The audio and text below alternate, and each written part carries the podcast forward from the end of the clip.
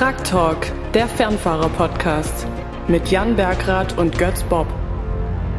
Ja, hallo, hier zur zweiten Tacho-Stunde oder dem Motto Truck Talk. Unser Thema heute ist Hauptsache zu Hause. Wir haben folgende Gäste, na, ja, einen Experten, einen Journalisten und den Udo Skopek. Er ist ein sehr gut informierter, sehr engagierter Berufskraftfahrer, der Experte Götz Bob für Mobilitätspaket und seinen unendlichen Weiten an Fragen und Antworten, die man vielleicht lieber auch gar nicht gibt. Jan Bergrath, seit 34 Jahren Spezialist. Ich heiße euch herzlich willkommen und ja, übergebe euch mal die ganze Runde. Für Fragen und Antworten bitte runter in die Kommentarliste. Mein Name ist Christina Petters. Ich nehme die auf und bringe die direkt in die Sendung. So könnt ihr auch alle mitmachen. Vielen Dank. Vielen, vielen Dank, liebe Christina. Ja, mein Name ist Jan Bergrath und äh, die Tachostunde wird ermöglicht mit freundlicher Unterstützung von VDO. Udo Skopek, wir fangen mit dir an. Du bist seit vielen, vielen, vielen, vielen, vielen Jahren, seit den 80er Jahren mindestens Berufskraftfahrer. Du engagierst dich seit 2012 politisch. Wer dich noch nicht kennt, der hat, äh, der hat was verpennt, könnte man jetzt sagen. Ähm, wo stehst du gerade? Ich stehe äh, in Konstanz am Schweizer Zoll, also im Zollhof äh, und habe hier Feierabend.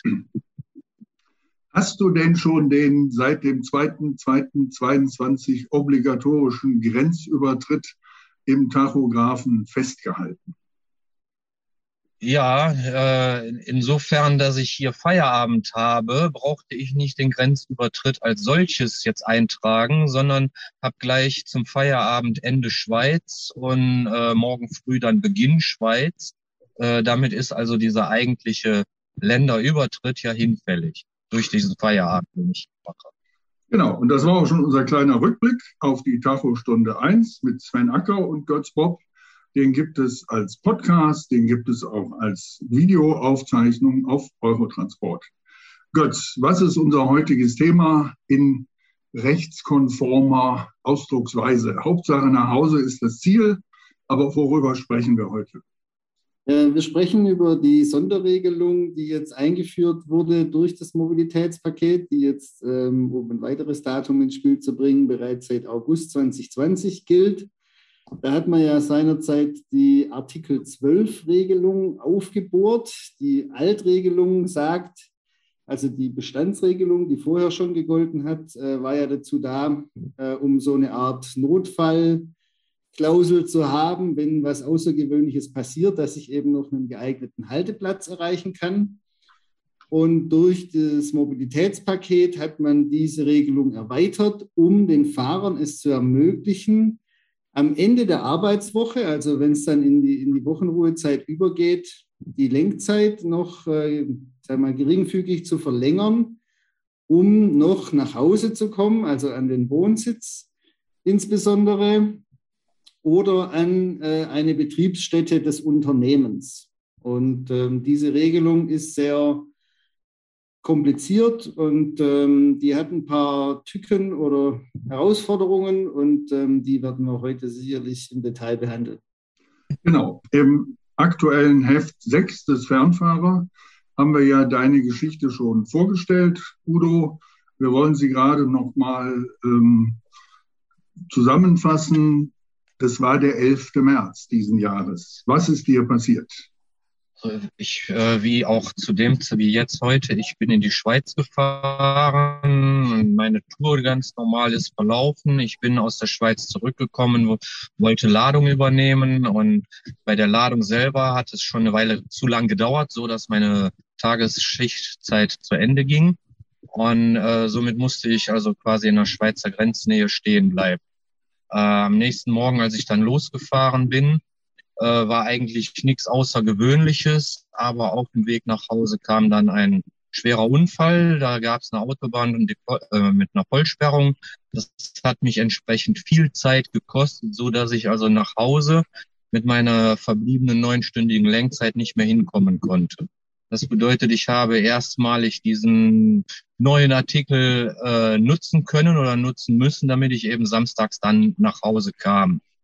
Äh, das heißt, in dem Fall, in diesem speziellen Fall hat es mir geholfen, dass es den Artikel gab und ich konnte ihn ausnutzen. Sonst wäre ich an diesem Wochenende tatsächlich draußen geblieben, draußen stehen geblieben. Du hast erzählt, du wärst wahrscheinlich auf der Höhe Montabaur in einem Industriegebiet gelandet und hättest äh, dort. Also da, da ungefähr. Ungefähr. Und hättest dort das Wochenende verbringen müssen ja. mit all den Kollegen aus mutmaßlich Osteuropa, die vom BAG nicht so wirklich entdeckt werden. Das wird übrigens ein Thema in der nächsten Sendung von Fernfahrer Live. Kleiner Programmhinweis. Götz, es gibt ja zwei Ausnahmeregelungen, beziehungsweise der Artikel 12 hat ja drei Absätze. Kannst du uns das mal ganz kurz erläutern? Was bedeutet welcher Absatz konkret? Die Altregelung ist eine sehr weitreichende Regelung. Da geht es eben darum, ich äh, habe jetzt gerade irgendein Problem, das unvorhersehbar war, also das nicht äh, im, im Bereich äh, oder im, im, Vorfeld der Tourenplanung schon äh, bekannt war. Und ähm, es muss auch unbeeinflussbar sein, dieses Ereignis. Also gerade das, was Udo erzählt hat, wenn jetzt äh, auf der Autobahn eine Vollsperrung stattfindet oder halt aufgrund eines Unfalls ein, ein sehr großer Stau, dann wäre das ein klassisches Thema. Ähm, und ähm, diese Altregelung sagt, wenn, wenn mir als Fahrer so ein unvorhersehbares Ereignis passiert, dann kann ich im Endeffekt von allem, was es da an Regularien gibt, abweichen um noch den nächsten geeigneten Halteplatz zu erreichen. Und ähm, das gibt dem Fahrer natürlich ein hohes Maß an, an Möglichkeit oder Freiheit, ähm, dann auch tatsächlich diesen Halteplatz zu erreichen. Bei den Neuregelungen, also das ist jetzt Absatz 1, wenn man so sagen möchte, die Altregelung, und bei der, bei der Neuregelung, das sind dann die Absätze 2 und 3 dieses Artikel 12, da geht es dann eben nicht nur um oder nicht um einen geeigneten Halteplatz, sondern da wird es deutlich enger gefasst. Da geht es dann nämlich darum, dass ich entweder meinen Wohnsitz erreichen soll oder äh, eine Betriebsstätte meines Arbeitgebers, um dort eine Wochenruhezeit einzulegen. Und äh, in dem Artikel 2 und 3 darf ich auch nicht von allen Regelungen abweichen, sondern ich darf nur von drei spezifischen Vorgaben abweichen. Das ist einmal die tägliche Lenkzeit, also die üblicherweise neun Stunden, die teilweise auf bis zu zehn Stunden, also zweimal pro Woche auf bis zu zehn Stunden verlängert werden können. Dann habe ich die wöchentliche Lenkzeit, die ja bei maximal 56 Stunden liegt. Auch von der darf ich abweichen. Und als dritter Punkt darf ich vom sogenannten 24-Stunden-Zeitraum abweichen. Also das hatte Udo ja gerade auch schon angesprochen. Mir läuft dann letztlich die Schichtzeit irgendwann davon, also die ominösen 13 bzw. 15 Stunden, die, in denen ich aktiv sein kann. Und ähm, also von diesem 24-Stunden-Zeitraum darf ich auch abweichen, was aber nicht bedeutet, dass ich äh, meine Ruhezeit entsprechend reduzieren darf, sondern die muss dann eben trotzdem dem gesetzlichen Mindestmaß entsprechen. Komme ich gleich noch dazu, was das bedeutet. Okay. Ähm, was eben, ein, ich greife mal eine kleine Schwierigkeit schon heraus an der Stelle. Also wir hatten ja die tägliche und die wöchentliche Lenkzeit. Aber wovon ich nicht abweichen darf, ist diese Lenkzeit in der Doppelwoche, also diese 90 Stunden. Und das ist dann durchaus eine Herausforderung. Udo, Du hast das jetzt gehört, du kennst dich sehr gut aus in diesen europäischen Richtlinien und Verordnungen. Du kämpfst auch seit vielen Jahren, setzt dich dafür ein, dass sich die Zustände verbessern, dass das BAG stärker kontrolliert. Du bist ein, ein Eingeweihter, sage ich mal. Du bist aber in Kontakt mit sehr vielen Lkw-Fahrern über dein Netzwerk, Hast du den Eindruck, dass das draußen in der großen, breiten Menge der Fahrer und Fahrerinnen verstanden wurde?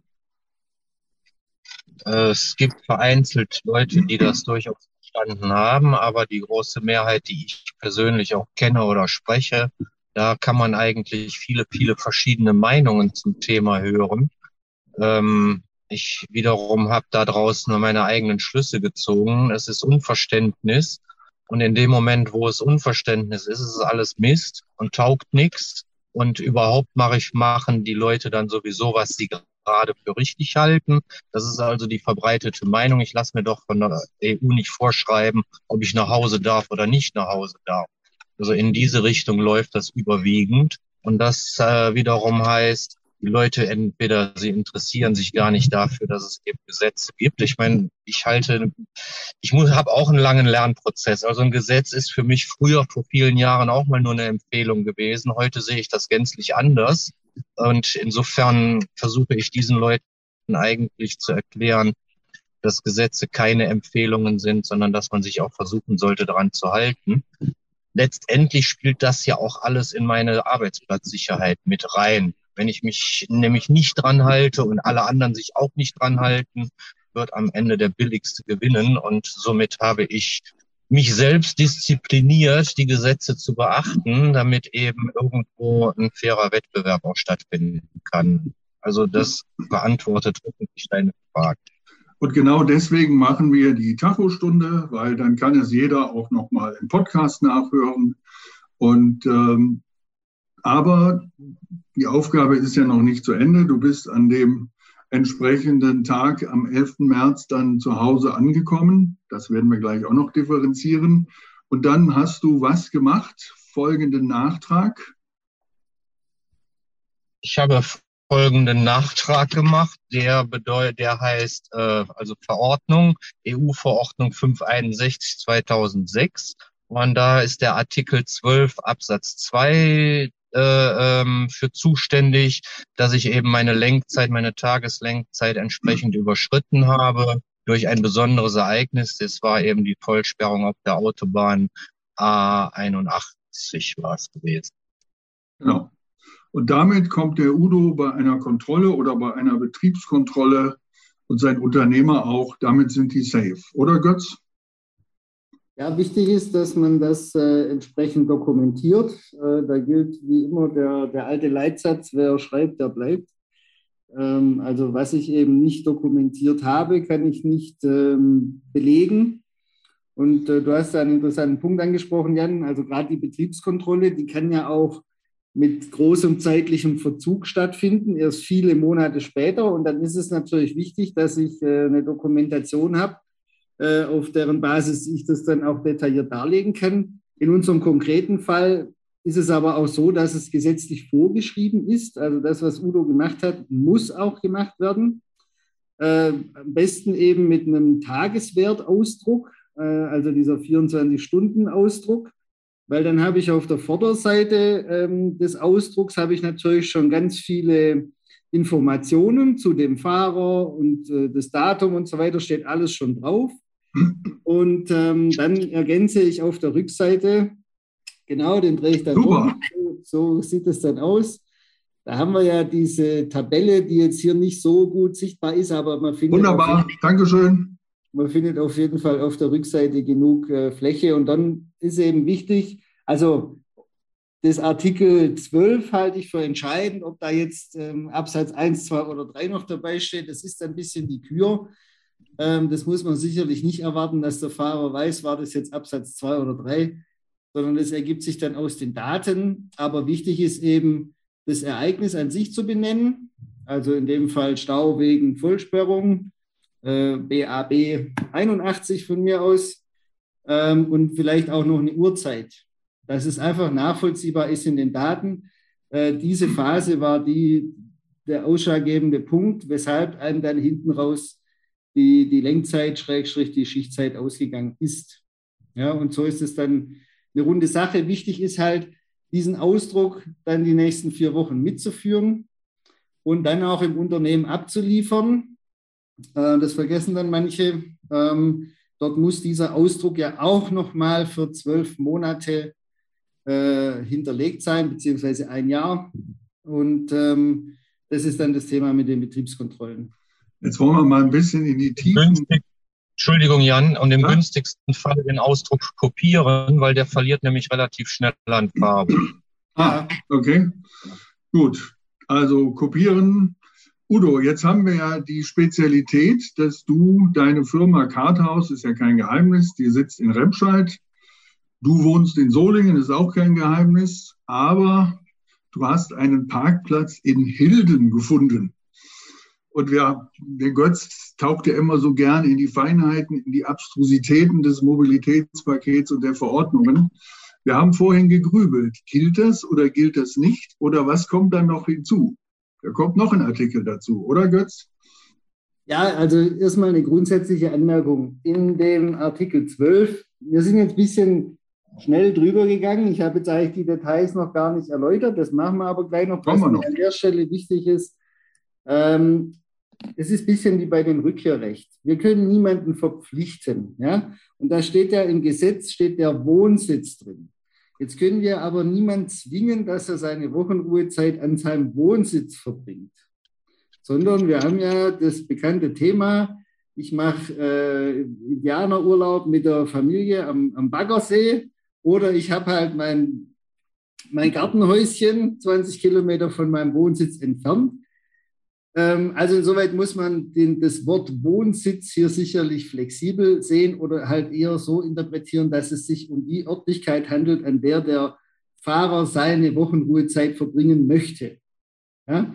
Insoweit ähm, muss man an der Stelle mal einschränken. Und der zweite Punkt ist eben der, was jetzt bei dir vorgelegen hat, Udo, ist ja, dass du dann, also wir haben den, den Betriebsstandort am Ort A und ähm, dein Wohnort ist äh, Ort C und abgestellt ist das Fahrzeug aber an Ort Bertha. Und dann müsstest du natürlich aufgrund der Vorgaben von Artikel 9, das wird auch sehr äh, selten wahrgenommen in der Realität, da geht es nämlich darum, wenn ich mein Fahrzeug nicht an meinem Wohnsitz und auch nicht an meiner Betriebsstätte übernehme oder zurücklasse, sondern dorthin anreise oder von diesem Abstellort dann noch zum Wohnsitz weiterreise, weiterfahre, dann müssen diese Zeiten natürlich auch noch erfasst werden. Also um dem Ganzen noch ein bisschen die Kür wieder mal aufzusetzen. Ja, das, Wie lange das, brauchst ist, das ist ja der Wahnsinn in diesen Verordnungen, dass eben solche im wahrsten Sinne des Wortes Grenzfälle gar nicht möglich zu erfassen sind. Also mein, mein Arbeitsort, der ist 36 Kilometer von meiner Haustür entfernt. Da fahre ich logischerweise mit dem Pkw hin. Der LKW, der steht 500 Meter weit entfernt, ist aber die Stadtgrenze überschritten von meinem Wohnort. 500 Meter wohlgemerkt. Da gehe ich sieben Minuten zu Fuß oder zwei Minuten mit dem Fahrrad oder eine Minute mit dem Auto. Ja, also da ist noch nicht mal irgendwie ein Verkehrshindernis im Weg. Äh, das bedeutet, ich brauche diese 500 Meter, sieben Minuten Fußweg. Frage ich dich jetzt, Götz, das ist Fußweg. Ich lenke also nicht, gar nichts. Ich lenke nichts. Ich trage nur meine Kaffeekanne in den, ins Fahrerhaus dann Montag früh. Ist dieser Fußweg auch nachtragspflichtig, weil ich ja noch nicht mal wirklich am Straßenverkehr teilnehme? Ich gehe durch den Wald. Ja, der, der sogenannte Langsamverkehr, also zu Fuß gehen oder Tretroller fahren oder was es alles heute so an Mobilitätsformen gibt, das hat der EU-Gesetzgeber natürlich nicht reglementiert, sondern letztlich hat er nur über die Fähre und den Zug gesprochen. Ähm, und ansonsten geht er davon aus, dass wir äh, als Kraftfahrer motorisiert unterwegs sind. Das heißt, auch die Anreise an das Fahrzeug per Flugzeug oder ähnliches hat er jetzt nicht äh, explizit geregelt. Also dein Fußmarsch ähm, sehr, sehr löblich in Zeiten des Klimawandels, hier äh, klimafreundlich zu Fuß zu gehen. Der ist gesetzlich nicht äh, definiert und ob du da jetzt aktiv äh, schon am Straßenverkehr teilnimmst oder eben achtsam sein musst, insoweit, als es äh, dann ein Wegeunfall ja auch sein könnte und soweit vielleicht deine Arbeitstätigkeit schon mal zuzurechnen ist, das möchte ich an der Stelle. Okay, aber das ist ein anderes Thema, auch der Nachtrag, wenn die Kollegen aus Osteuropa mit Minibus kommen und nachtragen müssten, das wollen wir uns heute aber schenken. Götz, was ist denn jetzt noch? Oh, da kommt die Christina, da sind die ersten Fragen. Du hast noch leise, Christina. Christina, du bist noch stumm? Ja, der Anfängerfehler. Äh, Bastian Klein hat eine Frage. Äh, Und zwar zur Wochenendruhezeit. Und zwar selbst der Dozent von der DEKRA wusste nicht, darf man eigentlich eine Wochenendruhezeit verkürzen auf 24 und darauf die Woche wieder und das dritte Wochenende die Zeit von der ersten Woche nachholen und dann in der vierten Woche die von der zweiten verkürzen. Oh. Oh. Okay. Äh, ja, das, das ist jetzt also das ist zwar nicht das eigentliche Thema der, der heutigen Sendung, aber ähm, wir finden immer wieder zurück, dafür sorge ich. Ja. Ich versuche es mal kurz zu machen. Wenn ich mich in dieser Sonderregel des grenzüberschreitenden Güterverkehrs befinde, dann ist es ja definitiv möglich, zweimal hintereinander zu reduzieren. Wenn ich mich nicht in dieser Sonderregel befinde, sondern im normalen Doppelwochensystem dann hat der Gesetzgeber das so vorgesehen, dass wenn ich nur das Mindestmaß an Wochenruhezeit einlege, dass ich dann nur jede zweite, also einmal reduziert, dann wieder regelmäßig, dann wieder reduziert, dann wieder regelmäßig und so weiter und so fort einlegen darf. Was ich natürlich machen kann, sind zusätzliche freie Tage. Ah. Das ist aber die Frage, ob das dann tatsächlich Wochenruhezeiten sind. Mhm. Das ist äh, eine etwas philosophische Frage. Ähm, insoweit, wenn ich immer nur das Mindestmaß einlege, dann ist es nicht möglich, zweimal hintereinander zu reduzieren. Ja, also ich kann jetzt nicht sagen, ich mache in der Woche nur 30 und in der Folgewoche dann auch nur 30, sondern dann müsste ich tatsächlich 30, dann mindestens 45, dann kann ich wieder reduzieren und so weiter und so fort. Aber okay, wir merken uns das, äh, Jan, wir machen das Thema Wochenruhe. Wir machen das Thema. wir ja, das ein, Thema ein spannendes Thema. Also verkürzen, Ausgleich, äh, schon immer ziehen und wieder zurück. Okay, Dankeschön. Danke. Ja, das ist ein spannendes Thema, was auch äh, im Mobilitätspaket ja dazu geführt hat, dass man in den unendlichen Verhandlungen und den für mich nach wie vor schlechten Kompromissen den Fahrern aus Osteuropa die Möglichkeit äh, gegeben hat, quasi nach drei Wochen nach Hause zu kommen. Wir wollen jetzt nicht, wir wollen jetzt uns nicht daran abarbeiten, dass sie teilweise immer noch bis zu vier Monate, bis zu äh, vier Wochen oder teilweise zwei Monate unterwegs sind. Aber ähm, zurück zu unserer eigentlichen Artikel 12 Geschichte. Oder Udo, hast du noch eine Frage? Äh, nein, jetzt akut nicht gerade. So, ein großes Thema war ja, äh, war ja die Sache, das ist ja Brüssel, wir wissen es, äh, da sind Lobbyisten aller Nationen. Es waren damals 28 Länder. Nach dem Brexit sind es jetzt noch 27 Länder, die alle diese Vorschriften umsetzen müssen. Äh, die Gewerkschaften haben versucht, im sozialen Dialog sich einzubringen und natürlich die Verbände. Und ein großes Anliegen eines deutschen Verbandes war, diese Zwei-Stunden-Regelung unbedingt zu haben. Du erinnerst dich, Udo, du warst in Berlin bei einer Debatte dabei, das ist schon sehr lange her, da kam das aufs Trapez. Ähm, das war damals genau eine Anhörung im Verkehrsausschuss zur regelmäßigen wöchentlichen Ruhezeit. Und die wurde ja dann zu, äh, also bis zur Verabschiedung des Mobilitätspakets wurde ja im deutschen Gesetz dann nachgebessert. Und äh, ohne Sanktionen allerdings, soweit ich mich erinnern ja. kann.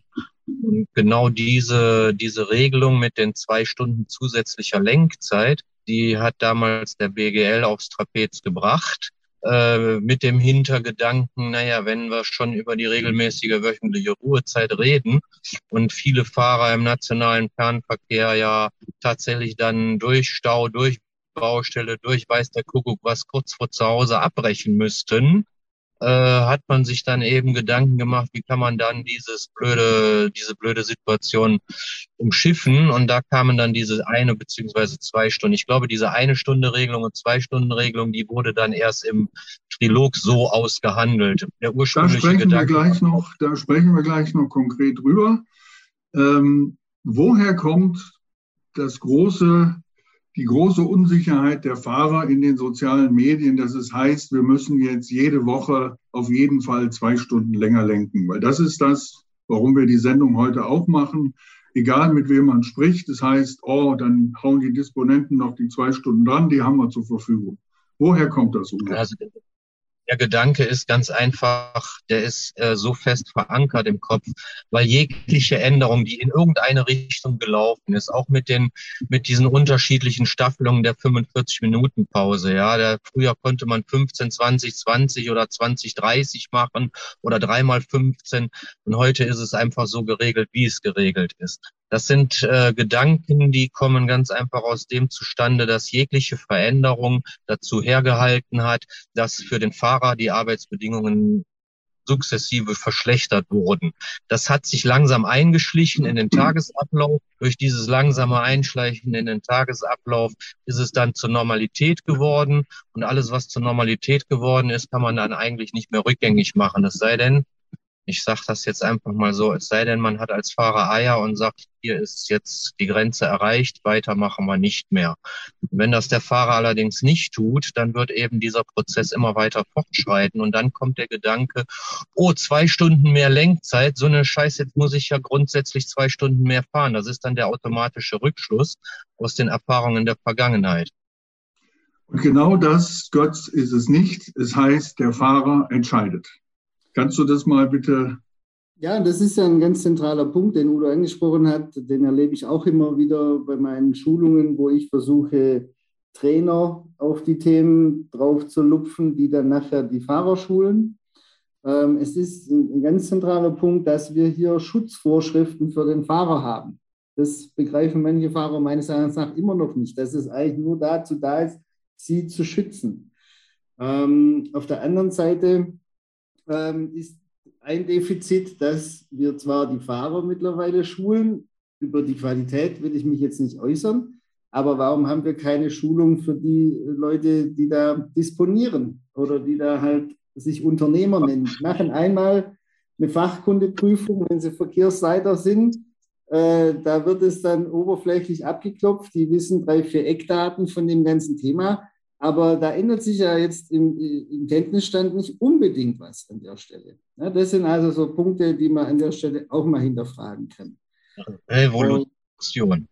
das, das wäre eine Revolution. Ähm, aber nochmal, Götz, jetzt, jetzt kommt der Punkt, der entscheidende Punkt. Nochmal, was sind die beiden Unterschieden? An welcher Stelle darf der Fahrer eine halbe Stunde, eine Stunde, zwei Stunden Genau. Verlängern, wie viel Pausen muss er machen, kurz und knackig. Genau. Also wir hatten diese Absatz 1, 2, 3 Geschichte. Das heißt, wir springen jetzt in den Absatz 2 und ähm, da steht drin, dass ich meine Lenkzeit, die tägliche oder die wöchentliche, um bis zu eine Stunde verlängern darf, wenn ich dann an meinem Zielort eine wöchentliche Ruhezeit einlege. Ähm, das heißt, wenn ich nur so weit entfernt bin, dass ich innerhalb dieser Stunde dorthin gelange, wo ich hin will, habe ich am Zielort die Wahl, ob ich dort eine regelmäßige oder eine äh, reduzierte Wochenruhezeit einlege. Ja?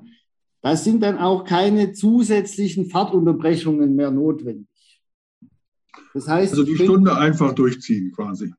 Ja, man muss halt einschränkend sehen ich darf nicht abweichen von diesem Grundsatzthema, dass ich nicht länger als viereinhalb Stunden am Stück lenken darf. Ja? Ähm, das heißt, wenn ich, äh, ich mache jetzt einfach mal ein Beispiel, wenn ich an dem Tag sowieso nur noch acht Lenkstunden zu, zur Verfügung hätte, ja, wenn dann also mein, mein Pensum aufgebraucht wäre äh, und ich habe jetzt nach vier Stunden Pause gemacht und äh, bin dann nochmal vier Stunden gefahren und brauche jetzt noch eben eine halbe Stunde, dann würde es passen, dass ich direkt weiterfahre, weil ich eben dann noch nicht die viereinhalb Stunden gerissen habe.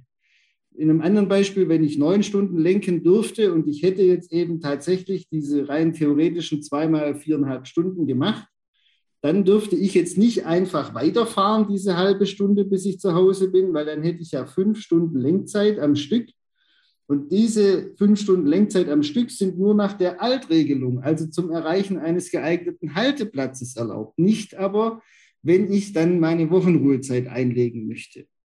Ja, also da müssen die Fahrer vorsichtig sein. Äh, nicht länger als viereinhalb Stunden am Stück fahren. Jetzt ist es ja Aufgabe der Disposition oder des Unternehmers, äh, im Artikel 10 ist es, glaube ich, dafür zu sorgen, dass sich der Fahrer an die Gesetze halten kann, vereinfacht gesagt. Udo, hast du das Gefühl, dass deine Firma dich richtig aufgeklärt hat? Wow, das, das, ist, das ist ein schwammiger, boah. Also ich kläre mich ja selber auf. Unser Chef klärt uns aber auch auf. Ja, wir bekommen äh, in den Schulungen, wir bekommen ja nicht nur die 95er Schulungen, wir bekommen auch zwischendurch äh, äh, Eco-Trainings und dabei auch entsprechende Tachoschulungen und sowas alles. Äh, boah, also mein Chef sorgt dafür, dass wir alle Informationen bekommen. Ob ich die jetzt auch besonders von meinem Chef habe oder durch Eigeninitiative, kann ich nicht exakt beantworten. Wie viele eurer Fahrer kennen diese Regelung? Wir sind 25. Wir sind 25. Ich gehe davon aus, also da wir das, äh, da wir das über eine Nachricht bekommen haben, über unsere Telematik, dass es jeder zur Kenntnis genommen hat. Ob es dann wiederum auch jeder verstanden hat, ist, das kann ich schlecht beantworten. Aber, aber die Information, die ist geflossen, dass das jetzt so ist. So, dann könnt ihr ja die Tachostunde demnächst in eurem Intranet verteilen und dann wissen alle Bescheid. Ja. Gut. Ja. Dann mal weiter wir, mit, dem, mit dem Absatz 3, oder? Genau. Ja. Wir sind ja noch nicht am Ende. Nee, bei weitem ähm, Also wir hatten jetzt eine Stunde weiterfahren und dann Wahlmöglichkeit, welche Wochenruhezeit ich einlege. Wenn ich bis zu zwei Stunden weiterfahren muss, um eben diese Örtlichkeit zu erreichen, dann wird es enger, dann muss es nämlich eine regelmäßige Wochenruhezeit sein. Ja, da wissen wir ja, die dürfen wir nur außerhalb des Fahrzeugs verbringen, äh, in einer geeigneten Unterkunft, also bestenfalls zu Hause oder eben äh, in einer vom Unternehmen zur Verfügung gestellten Unterkunft, die die Anforderungen erfüllt. Was da ein ganz zentrales Thema ist bei dieser Artikel, äh, bei dieser Absatz 3 Verlängerung, da muss ich noch, bevor ich dann die Lenkzeit überschreite, eine 30-minütige zusätzliche Fahrtunterbrechung einlegen. Das heißt, in meinem Beispiel, das ich vorhin gemacht habe, ich mache es mal äh, an diesem Punkt wieder fest. Wir haben jetzt noch acht Stunden Lenkzeit an dem Tag zur Verfügung. Und ähm, das heißt, nach vier Stunden haben wir eine Fahrtunterbrechung gemacht. Jetzt sind wir in der, am Ende der achten Lenkstunde und sehen, okay, ich muss noch anderthalb Stunden weiterfahren, um nach Hause zu kommen dann muss ich jetzt hier ähm, 30 Minuten Pause machen. Ja? Problem, ich komme dann recht schnell in die Situation, dass ich ja die viereinhalb Stunden Lenkzeit wieder voll habe. Ja, weil vier Stunden plus anderthalb sind fünfeinhalb. Jetzt habe ich eine halbe Stunde Pause gemacht, fahre dann weiter, dann ist es ja aber keine hinreichende Fahrtunterbrechung gewesen. Udo hat vorhin die Regelung schon mal angesprochen die ist ja jetzt normiert, also entweder 45 Minuten am Stück oder 15 gefolgt von 30. Jetzt habe ich 30 gemacht, jetzt müsste ich eigentlich nochmal 30 machen, weil diese 30 waren ja nur der erste Teil der Aufteilung von mindestens 15. Ja, wir sehen schon, schön kompliziert.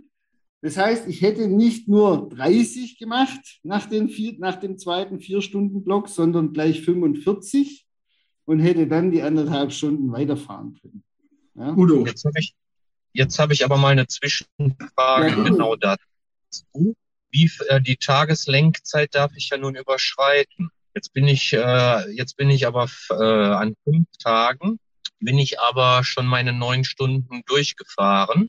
Und ich, also nicht neun Stunden durchgefahren, bitte nicht falsch verstehen, sondern habe die Tageslenkzeit ausgeschöpft. Ähm, und am sechsten Tag, wo ich ja auf jeden Fall nach Hause will, komme ich in die Bredouille, dass mir meine neun Stunden, meine sechsten neun Stunden nicht ausreichen. Die sechsten neun Stunden darf ich jetzt zum einen auf elf Stunden verlängern, die Tageslenkzeit auf elf Stunden verlängern, um nach Hause zu kommen. Und darf ich die Wochenlenkzeit auf 58 verlängern. Das wäre ja in dem Beispiel, dass ich jedes Mal meine Tageslenkzeit ausschöpfe und dann am sechsten Tag die Tageslenkzeit um zwei Stunden verlängern und die Wochenlenkzeit um zwei Stunden verlängern, ohne wiederum, dass ich jetzt die Doppelwoche überschreite, weil in der Vorwoche hatte ich meinetwegen nur 40 oder 41 Stunden. Genau das ist die Krux an der Sache, dass man diese Doppelwoche rausgelassen hat. Weil wenn du dich jetzt in der aktuellen Woche Richtung 56 bewegst oder sogar darüber hinaus, ja, du hast ja gesagt, ich gehe Richtung 56 vom Plan her und gehe jetzt noch mal zwei Stunden drüber, um nach Hause zu kommen. Das ist möglich. Ja? Ich kann 58 dann fahren in der Woche. Problem ist nur, es muss ja zusammen mit den Lenkstunden aus der Vorwoche, dürfen es maximal 90 sein. Ja?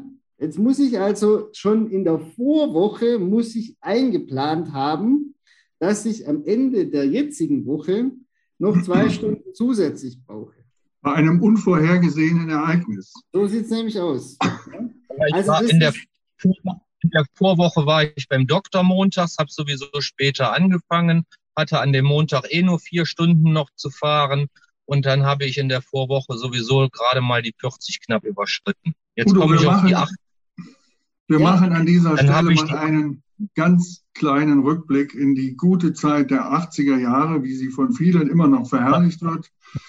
Ich bin damals zweimal die Woche nach Italien gefahren. Du bist, glaube ich, immer zwischen Österreich und weiß der Gott wo unterwegs gewesen. Wir kennen die.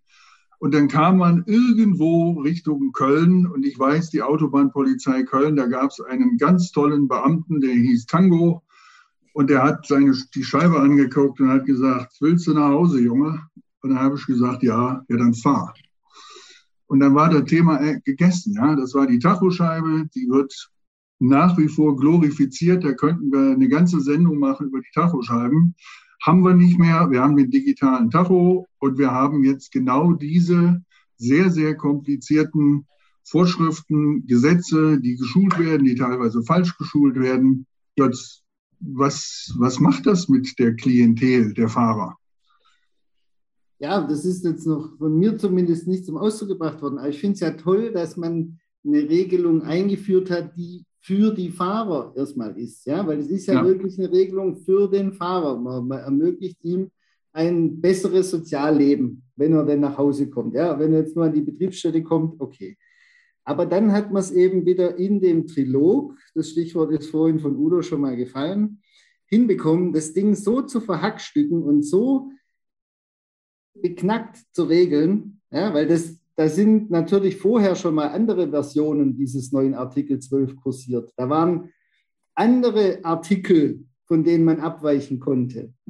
Aber das war natürlich dann auch eine Sturzgeburt und da war es dann auch nicht mehr möglich, Einfluss zu nehmen, dass die eine Regelung finden, die funktioniert. Also die, die anwendbar ist mit normalem menschlichem Gebaren. Weil das, das, das Beispiel, das Udo jetzt aufgebracht hat, ist ja gar nicht das Allerkritischste, sondern wenn wir jetzt einfach nur einen Fahrer haben, der auf 45 Durchschnittswochenstunden disponiert wird, was ja meines Erachtens nach eher der Regelfall ist, wenn ich jetzt mich im Fernverkehr befinde. Da versucht man ja eher eine gleichmäßige Auslastung hinzukriegen. Aber ich darf ja schon gar nicht mehr an die 45 ran, weil ich muss ja praktisch schon zwei Puffer lassen, dass ich in der Folgewoche von 45 auf 47 gehen kann. Ja? Oder 46, das hätte ja schon reichen, um es zu reißen. Also das ist ja eigentlich das Thema. Wenn ich halt mit dieser Praxis äh, fortfahre, dass ich versuche, den Fahrer maximal auszureizen, in welcher Form auch immer, kann ich diese Artikel 12 Absatz 2 und 3 Geschichte per se in die Tonne treten, weil ich immer einen Doppelwochenverstoß generieren werde. Und dann Wusstest du das, Udo? Was haben wir jetzt erreicht? Das, das, oh. war in meinem Beispiel. Das war in meinem Beispiel ja der Fall, dass ich genau. in der genau. Vorwoche 50 Stunden hatte und dann jetzt auf 58 hochschieße, womit ich bei 98 lande. Ja, und äh, der Jan die gute alte Zeit gerade ansprach, also tatsächlich aus meiner selbst erfahrenen alten, guten alten Zeit. Ich äh, habe früher niemals meine Woche irgendwo weder im Hinterkopf noch im Vorderkopf gehabt. Ich bin Woche für Woche das gefahren, was die Touren, ich sage jetzt mal, nötig gemacht haben oder was ich als nötig empfunden habe. Und da habe ich niemals nach Doppelwochen gefragt. Tatsache ist aber auch, in, äh, in der ganzen, in den ganzen Jahren mit Tachoscheibe hat man mich niemals nach irgendeiner Doppelwoche gefragt, weil man musste ja auch gar nicht so viele Tachoscheiben mitführen. Somit war es ja nie offensichtlich, was man vorher getan hat. Super. Christina, neue ja. Fragen kleines äh, Feedback aus äh, den Zuschauern und Zuhörern. Vielen Dank für eure Aktionen. Also es gibt auf der einen Seite Frust. Da heißt ja, wenn der Disponent sagt, du fährst, dann fährst du auch einfach. Und es wird auch gesagt, es wird immer schlimmer, das Ganze. Kollektives also, Kopfschütteln gerade. Ja, das hat mit Lkw nichts mehr zu tun und so. Aber es gibt auch ein, eine sehr gute äh, Nachricht hier. Bei Andreas Kuklinski sagt, die Karte hat aber auch einiges erleichtert. Da gibt's zumindest bei uns kein noch, fahr noch mal eben, das bei einem vollen Tag. Gefahren ist gefahren und damit reicht's. Gut. Und Patrick meint, die meisten wissen überhaupt nicht, was sie überhaupt machen. Okay. Das ist jetzt nicht so schön. Ähm, ja, vielen Dank. Denn sie wissen nicht, was sie tun äh, Udo. Auch ein. Kann man das so sagen? Wir, also ich kenne ja auch sehr viele Fahrer. Ich bin in vielen Unternehmen. Ich beschreibe äh, Dispositionen. Die meisten Unternehmen, die ich kenne und die wir auch im Fernfahrer zeigen, da versucht schon die Disposition in Zusammenarbeit mit gut geschulten Fahrern effizient im Rahmen der, Regel, der, der äh, Lenk- und Ruhezeiten, der Arbeitszeiten den Fahrer durch die Woche zu bekommen, damit die Unternehmer am Ende noch ein bis zwei Prozent Marge haben für ihren LKW. Das schöne, ist so. Schöne, schöne heile Welt der Logistik, jawohl. So wünschen wir uns das alle. Aber so. ich war noch jung und brauchte das Geld. Ich war genau. doch jung und brauchte das. So, jetzt Geld. sind wir aber wieder heute. Deswegen wir bin ich doch gefahren. Wir versuchen ja den, den Bogen wieder zu schließen. Götz, nochmal, wir können es nicht oft genug sagen. Der Fahrer entscheidet, was er macht beim Artikel 12, aber auch bei den anderen Vorschriften, oder? Ja, das ist auch eine Besonderheit, die bei dem Artikel 12 äh, ein, ein, wichtiger Punkt ist. Ähm, grundsätzlich ist es ja so, das greift auch ein bisschen den Punkt auf, den wir gerade diskutiert haben der Unternehmer hat eine Dispositionspflicht und er hat insoweit auch ein Recht, den Fahrer, eben wie ich es vorhin beschrieben hatte, sehr stark in Anspruch zu nehmen. Das ist einfach Fakt. Ja? Das ergibt sich schon aus dem Arbeitsrecht heraus, ähm, aber ist ja dann auch im Fahrpersonalrecht nochmal explizit so beschrieben. Ja? Diesen Artikel 10 hatten wir schon angesprochen. Aber das hat ja auch eine positive Seite. Also er muss es ja auch, hat man ja auch schon angesprochen, so machen, dass der Fahrer die Zeit einhalten kann. Diese Ausnahme, über die wir heute hier sprechen, die ist anders aufgehängt, weil da muss man, wenn man Gesetze liest, immer genau hinschauen. Und wenn ein, eine Vorschrift mit der Fahrer beginnt, dann ist immer nur der Fahrer angesprochen und dann darf da auch niemand reinreden, weil wir hätten es etwas didaktisch klüger aufbauen können, aber das haben wir nicht hinbekommen. Diese Was sagt Ausnahmen, man nicht in einer Sendung? Na, wir können ehrlich sein zueinander. Diese Ausnahme, die hat ähm, einen ganz elementaren Punkt, nämlich die Straßenverkehrssicherheit darf nicht gefährdet werden durch ihre Inanspruchnahme. Das ist natürlich auch wieder eine Formulierung, die kann man nur am grünen Tisch entwickeln, weil was heißt schon, die Straßenverkehrssicherheit darf nicht gefährdet werden, ist ja nicht nur allein der Fahrer für die Straßenverkehrssicherheit äh, verantwortlich in der Praxis. Aber das soll eben zum Ausdruck bringen, der Fahrer muss entscheiden, ob er sich physisch und psychisch in der Lage sieht, diese Lenkzeitverlängerung durchzuziehen. Ja, also wenn wir gerade jetzt davon ausgehen, wir hatten schon einen super stressigen Tag, wie ja letztlich jeder Tag eines Fahrers ist, und sollen dann noch länger und noch mehr. Da ist es eben so, dass ähm, das ist ein bisschen so der, der, der, der Ziegenfuß an dem Ganzen. Da drücke ich die Verantwortung zum Fahrer. Ja, sag, mach's aber nur, wenn du es kannst. Und was ist dann aber auch die Folge, wenn du es nicht konntest? Also wenn dann was passiert. Da können wir im Wesentlichen nur drüber spekulieren. Aber entscheidend ist, der Unternehmer hat hier keinen Einfluss zu nehmen. Der darf das nicht anordnen, der kann das nicht anordnen, so wenig kann es der Disponent einplanen, das was wir eingangs angesprochen hatten, sondern auch ausschließlich der Fahrer darf entscheiden, ja oder nein. Und vom Unternehmen kann dann maximal eine Unterstützung kommen. Ja? Zu sagen, bei der Suche des geeigneten Halteplatzes, guck mal, in vier Kilometer habe ich hier bei mir auf der Karte nochmal einen Rastplatz oder fahre dann raus, da ist ein Industriegebiet, vielleicht findest du dort einen Parkplatz Ja, ähm, und halt, ja, eine Stauprognose, was auch immer. Da kann man den Fahrer sicherlich unterstützen, aber man darf ihn nicht beeinflussen, um es mal so auszudrücken. Udo, wie sieht das in der Realität aus? Lassen sich die Fahrer beeinflussen von der Disposition? Wow, also äh, da kann ich mal aus den Begegnungen an den Rampen berichten.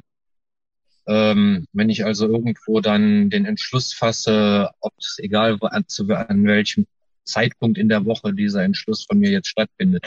Ich sehe, die Rampenladung funktioniert nicht, das dauert ewig. Dann gehe ich rein zu der Disposition, wo ich mich gerade befinde, teile meine, meinen Zeitplan mit und dann kann der Disponent, der da drinnen sitzt, entscheiden, ob er mich jetzt zügig belädt, dass ich die Rampe noch frei machen kann oder er entscheidet, okay, pass auf, das dauert noch sechs Stunden, du kannst die Gardinen zumachen und bleibst da deine Rampe stehen. Dann habe ich Pause. Also diese Entscheidung, die treffe ich dann auch. Und zwar in dem Moment, wo ich feststelle, das läuft jetzt hier aus dem Ruder, das läuft aus den Zeiten, die mir noch verbleiben und deswegen muss ich jetzt hier irgendwie handeln. Und dann triffst du ja auf dem Lager, auf dem Gang zur Toilette, auf dem Weg zur Dusche, du triffst ja auch andere Fahrer. Und äh, dann fragst du, hör mal, läuft das hier immer so langsam oder äh, ist das immer so ein Chaos hier und dann berichten die Fahrer durchaus, und weißt du, das ist mir so, so was von Latte, äh, wenn der Wagen fertig ist, fahre ich. Wenn die nicht schneller sind, was soll ich denn machen? Das Zeug muss ja morgen früh um fünf Uhr da und da sein. Und dann sage ich, ja, aber wieso? Du kannst doch jetzt entscheiden, ob du jetzt äh, fährst oder ob du jetzt hier Druck machst, dass das fertig werden muss, weil deine Zeit ausgeht. Nö, wieso? Das ist doch die Verantwortung vom Disponenten. Das sind so diese Gespräche. Das heißt also, diese Fahrer vermitteln mir den Eindruck, dass denen das alles ganz weit am allerwertesten vorbeigeht, dass sie sich überhaupt gar keine Gedanken darüber machen, was auf ihrem digitalen Tacho da gerade passiert oder was eben auf der anderen Seite mit ihrer Arbeitszeit und mit ihrer Fitness und Gesundheit gerade passiert. Ich mache mir tatsächlich Gedanken und reagiere so weit im Vorfeld, dass der mein Gegenüber bei der Rampe noch die Chance hat, jetzt zu reagieren auf meine Ansage hin. Entweder reagiert er so, dass ich die Rampe verlasse und morgen früh geht's weiter, oder er reagiert so, dass in fünf Minuten das Auto fertig ist, oder er sagt mir, bleib mal in Ruhe stehen und mach deine Pause fertig und wenn du fertig bist, fährst du weg. Genau. Du bist der ideale Fahrer. Götz, wir kommen. Aber, aber, aber, ich stelle immer wieder fest, dass das auch funktioniert. Selbst bei Firmen, bei Industriebetrieben, wo ich an der Rampe was zum Laden habe. Und dann sagt er, ja, da kommt noch was aus der Produktion. Dann sage ich, ist ja in Ordnung, das kann ja auch aus der Produktion kommen. Aber ihr habt mich für 14 Uhr bestellt, jetzt ist es 17 Uhr, noch länger kann ich nicht warten, weil dann kann ich euer Gelände nicht mehr verlassen. Um 18 Uhr kann ich mein Fahrzeug nicht mehr bewegen. Entweder ist es bis 18 Uhr aus der Produktion da oder ihr streicht es aus der Ladung oder es, das Auto muss hier stehen bleiben. Also wie gesagt, man kann mit diesen Leuten in den allermeisten Fällen reden. Ich habe auch schon natürlich Kundschaften gehabt, wo das wirklich aus dem Ruder läuft, wo ich meinen Chef anrufen muss, wo mein Chef für mich die Entscheidung treffen muss, bevor ich dort Hausverbot riskiere. Ja, also das kannst du nicht überall äh, gnadenlos durch, durchboxen. Du musst da auch schon ein bisschen, schon, sage ich mal, ein bisschen diplomatisch vorgehen, dass dich die Kunden nicht aus dem Haus schmeißen. Gut, bevor wir jetzt in dieses Thema, auch das ist ein spannendes, weites Feld, Götz, haben wir jetzt in unserem didaktischen Versuch, den Artikel 12 zu erklären, alle wichtigen Punkte durch. Ja, also die, die, die Stolperfallen, denke ich mal, haben wir jetzt alle angesprochen. Es ist mir wichtig, dass halt bei denen, die jetzt hier sich das äh, anschauen oder äh, zuhören, einfach hängen bleibt. Ich muss auf der einen Seite gucken, ähm, wie mache ich das mit den Fahrtunterbrechungen. Also ich darf niemals meinen Lenkzeitblock von viereinhalb Stunden überreizen. Dann ist der zweite Punkt, wenn ich eben in den Bereich komme, dass ich bis zu zwei Stunden weiterfahren muss, diese 30 Minuten Pause nicht zu vergessen, die dann aber zum Teil besser 45 sind als 30. Wenn ich am Ende eines Lenkzeitblocks bin, dann, wie es Udo ja schön in die Kamera gehalten hat, das Thema Dokumentation ist ganz besonders wichtig. Und was jetzt auch neu ist, und zwar bei allen Artikel 12 Regelungen, es bedarf eines Ausgleichs. Also wenn ich jetzt, genau, es ist leider falsch rum, steht auf dem Kopf, Udo, ja, also in schöner Prosa-Ausführung äh, ist es hier festgehalten. Ich muss ausgleichen. Ja, wenn Udo jetzt eine Stunde länger lenkt, muss eine Ruhezeit in den nächsten drei Wochen, also bis zum Ende der dritten Folgewoche, wie wir es kennen von den Wochenruhezeitausgleichen, muss dann entsprechend verlängert werden. Irgendeine, eine tägliche, eine wöchentliche, es könnte sogar der dreistündige, mindestens dreistündige Teil einer gesplitteten Tagesruhezeit sein, den ich da verlängere. Das hat der Gesetzgeber nicht definiert. Aber bitte ausgleichen das Ganze. Ich meine, das passiert in der Praxis wahrscheinlich en passant, weil man macht ja nicht immer nur das Mindestmaß, sondern die Wochenruhezeiten sind ja äh, regelmäßig auch äh, mehr oder weniger deutlich länger. Ja, aber das sind so die wesentlichen Punkte. Und ähm, ja, Schulung ist ein ganz wichtiger Punkt und halt ehrlich sein als Fahrer. Ja, weil das ist ja immer das Wichtige, dass ich, wenn ich mich schon auf den Weg nach Hause mache, dass ich dann auch wirklich zu Hause ankomme. Und wenn ich jetzt schon zehn Stunden gefahren bin und ich einfach fertig bin, dann würde ich es nicht in jedem Fall äh, eingehen, das Risiko, ähm, je nachdem, wie sich die Straßenverhältnisse etc. darstellen und mein physischer. Okay, so, jetzt komme ich zu der. Ah, die Christina. Gibt es weitere Fragen? Bin, nein, nein, nein, nein. Es, es gibt noch einige Kommentare, manche plus, manche minus. Vielen Dank für die Interaktion. Ansonsten bin ich nur für die Schlussrunde da. Ja, aber wir sind noch nicht so weit. Oh, ich dachte. Nein, wir sind, nein, wir sind noch nicht so weit. Ich habe noch die große Schlussfrage. Ich habe noch die große Schlussfrage, Götz. Wir haben noch nicht definitiv geklärt, was ein außergewöhnliches Ereignis ist. Denn das ist ja die Grundlage, damit nicht passiert, äh, bitteschön, du kannst jetzt mal eben zwei Stunden länger fahren, um nach Hause zu kommen. Ja, das ja, beste Beispiel, ja. Da, darf ich, darf ich in die, in deine Frage, Jan, hinein, darf ich da die Anschlussfrage oder nachher in, in Klammern setzen? Götz? Ja die vom vorhin beschriebene Situation, die Produktion läuft schlecht und deswegen musst du noch warten. Ist das auch ein außergewöhnlicher Vorfall oder ist das ein planbarer Vorfall? Ja, also ich habe das diskutiert, äh, kurz nachdem diese Vorschriften veröffentlicht wurden und mit den meisten, mit denen ich darüber gesprochen habe, sind wir da nicht zu einem eindeutigen Ergebnis gekommen, weil du hattest es ja angesprochen. Es ist angesagt, sei um 14 Uhr hier äh, zum B-Laden oder zum Entladen. Ist ja wurscht an der Stelle. Und dann zieht sich das und es zieht sich und es dauert. Und irgendwann sind zwei Stunden und drei Stunden und vier Stunden. Und dann ist halt die Frage, ist es jetzt ein unvorhersehbares Ereignis oder habe ich, also unvorhersehbares Ereignis ist ja immer damit verknüpft, dass ich es nicht beeinflussen kann. Und dann muss ich natürlich die Frage stellen, gibt es an der Stelle wirklich niemanden, der es beeinflussen kann? Weil du könntest jetzt, so wie du es ja beschrieben hast, einfach hingehen und sagen, Leute, was ist los? Äh, das ist die Situation, ich muss weg, ich muss dies, ich muss jenes. Oder ein Disponent, ein Unternehmer könnte anrufen und sagen, hey, unser LKW steht bei euch, der steht seit drei Stunden rum, was denkt ihr zu tun? Wenn ihr nicht binnen einer Stunde das macht, dann muss der losfahren, weil der muss heute Abend noch nach Hause. Der hat nämlich seine Wochenruhezeit und dann ziehe ich das Auto ab.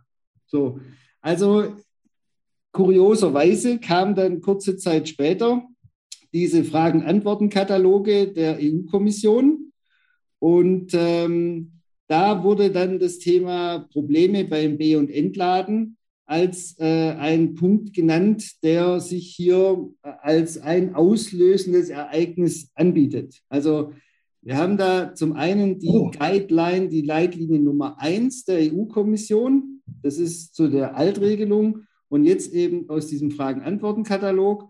Und da heißt es, äh, entsprechende Ereignisse wären zum Beispiel extreme Wetterbedingungen. Da muss man aber auch wieder differenzieren. Also normalerweise werden Schneestürme und ähm, Blitzeisereignisse etc., die sind meistens heutzutage schon einen Tag vorher bekannt. Ähm, wo es ganz sicherlich unstrittig ist, sind Verkehrsüberlastungen, wie wir es ja schon hatten.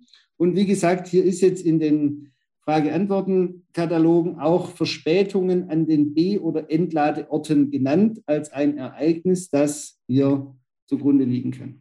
Aber das muss ich jetzt ganz ehrlich sagen, das spielt ja dann wieder den Unternehmen in die Hände. Und das hat ja nichts mehr mit dem sozialen Aspekt zu tun, nach Hause zu kommen, weil dann kann der Unternehmer ja sagen, der Kunde hat es nicht geschafft und dann soll der Fahrer halt einfach äh, länger fahren. Das finde ich aber eine Geschichte und ich kann nur hoffen an dieser Stelle, dass sowas vielleicht mal vor Gericht entschieden werden. Denn was wir haben, sind Vorschriften, wir haben Guidelines, Leitlinien, aber wir haben zu dem Thema, weil es ja noch neu ist, äh, keine äh, richterliche Entscheidung. Wir haben ja noch nicht mal ein Bußgeld dafür, Götz. Auch das nicht.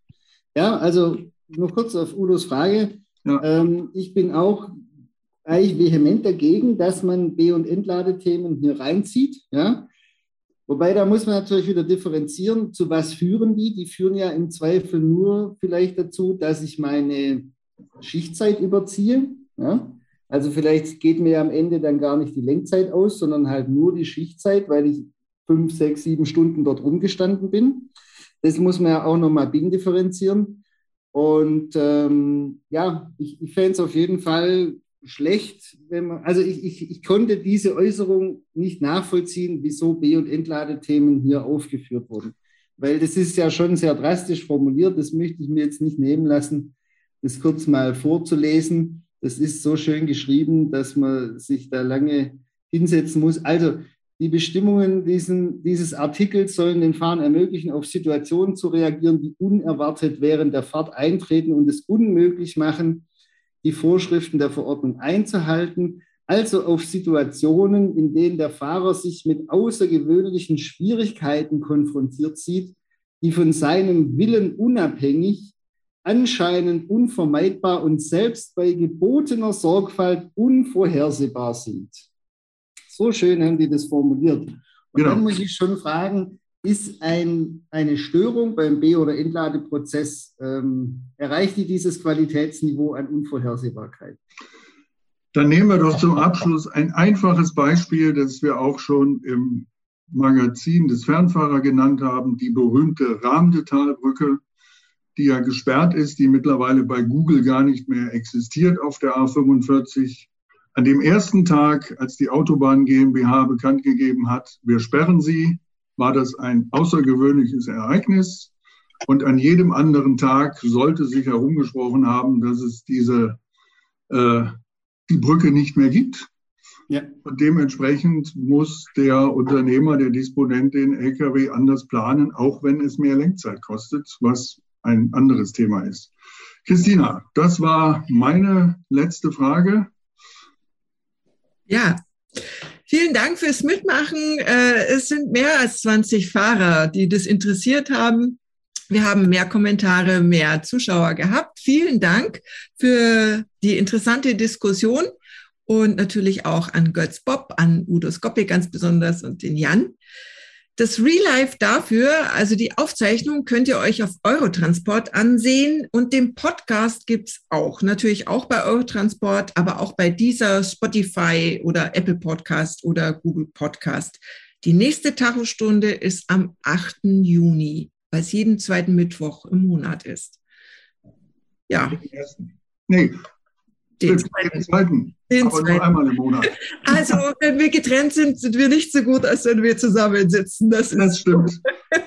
Und äh, wir freuen uns, wir sehen uns auch wieder bei Fernfahrer Live, der 83. Sendung am 19. Mai. Und da gehen wir nochmal das Thema des Mobilitätspakets an. Da werden wir vielleicht aus dieser Sendung auch schon die Erfahrungen mit einspielen. Also herzlichen Dank an alle, die zugehört haben. Nochmal herzlichen Dank an VDO, die das möglich gemacht haben und kommt gut nach Hause und ja, Udo, wie oft schaffst du es am Wochenende nach Hause? Schlusssatz? Also von, von 52 Wochen, wovon ich da sechs Wochen Urlaub habe, zu verbuchen habe, habe ich also 46 Wochen. Also sechs, sieben, acht Mal komme ich samstags nach Hause. Aber unsere Disposition ist schon ganz gut eingespielt und lässt uns fast immer freitags nach Hause kommen. Wunderbar. So wollen das die deutschen Fahrer. Ja, das gefällt mir in meinem Alter mittlerweile auch gut. Früher konnte es nicht weit genug sein. Früher konnte es nicht lange genug sein. Aber mittlerweile gefällt es mir auch besser, am Wochenende zu Hause zu sein, muss ich schon ehrlich sagen. Gut, also dann herzlichen Dank an alle. Und wir verabschieden uns mit der Tacho-Stunde 2 und wünschen einen schönen Feierabend und ein baldiges Wochenende. Bis dahin. Tschüss. Bis dahin. Tschüss. Truck Talk, der Fernfahrer-Podcast mit Jan Bergrath und Götz Bob.